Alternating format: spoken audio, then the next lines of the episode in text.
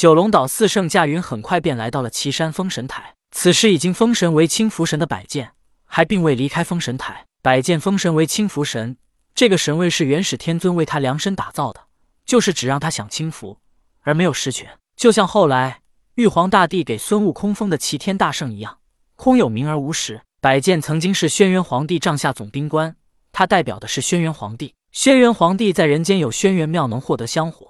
他的子孙纣王和姬昌都是曾经的王，现在的武王更是人间之主。可以说，轩辕皇帝在人间的信仰已经很强，包括在数千年的后世，华夏民族都自称炎黄子孙。轩辕皇帝在人间有如此强的香火，假如元始天尊给百剑封神后再给他实权，那只能助长轩辕皇帝在天庭的势力。反正百剑是个轻浮神，他不像其他神灵，有许多自身神位上的工作要干，他只是享清福的。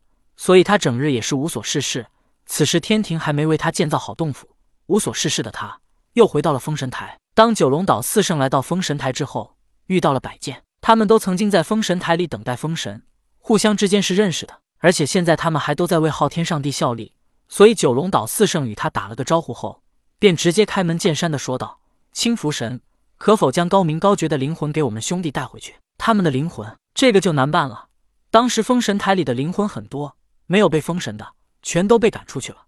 高明高觉也在此列。百剑说道：“封神大战时死了很多人，他们的灵魂有许多都进入了封神台。不仅仅是天庭需要的三百六十五位正神，但天庭只需要三百六十五位，其他多的没办法，统一都赶出了封神台，让他们自生自灭去了。这也是元始天尊混淆视听的一种手段。否则，他如果只赶走高明高觉的灵魂，很容易让人联想到什么而怀疑他故意这么做。”谁也不想整日要提防着被人偷窥。元始天尊作为圣人不怕，可其他阐教弟子也总不能没有一点秘密。九龙岛四圣听说高明高觉灵魂被赶出了封神台，面上很不好看。这是昊天上帝第一次交给他们任务，而且这任务是如此的简单，只是带回去两个灵魂。如果完不成的话，那这也太窝囊了。他们灵魂去哪了？王魔问道。这个就不太清楚了。不过在我想来，任何生灵的最强执念就是生存，活下来。百剑可是知道，他当初为了活下来，在东海忍受了多少苦难，还有那千年暗无天日的时光。接着，百剑又说道：“棋盘山是高明高绝的家，虽然现在轩辕庙被焚烧了，但他们为了活下来的执念也会带他们回去那里。你们赶紧去，如果他们没有魂飞魄散，或许你们还能碰到他们。”王魔听后道一声谢，四兄弟便急匆匆的驾云而去。童天帮高明高绝凝聚了灵体之后，他们二人跪下感谢童天搭救。童天微笑道：“此乃小事，你们二人今后可有什么打算？”高明高觉望了望脚下的棋盘山，轩辕庙已经毁了，他们也无处可去。他们互看了一眼后，便说道：“老师的洞府可否给我们兄弟一个栖身之处？”童天没有答话。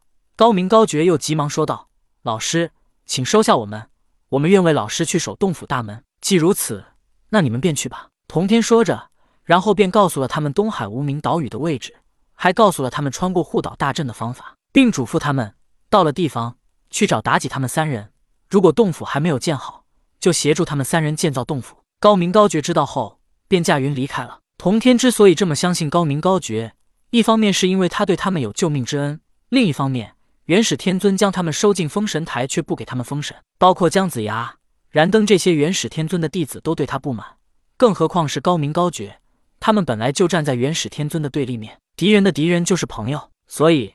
童天相信高明高觉一定不会暴露东海岛屿的位置，这才放心的把位置和进岛方法告诉了他们。童天也知道这些异类修道者，虽然他们桀骜不驯，也吃人作恶，但他们胜在一个真实，一般都不会做出表面一套背后一套的事情。这也是当初的通天觉得三界生灵都是平等的，异类修道者虽然性格当中充满了缺陷，但也应该给他们一个机会，所以他才会在蚩尤与黄帝北海大战失败之后，在北海建立碧游宫。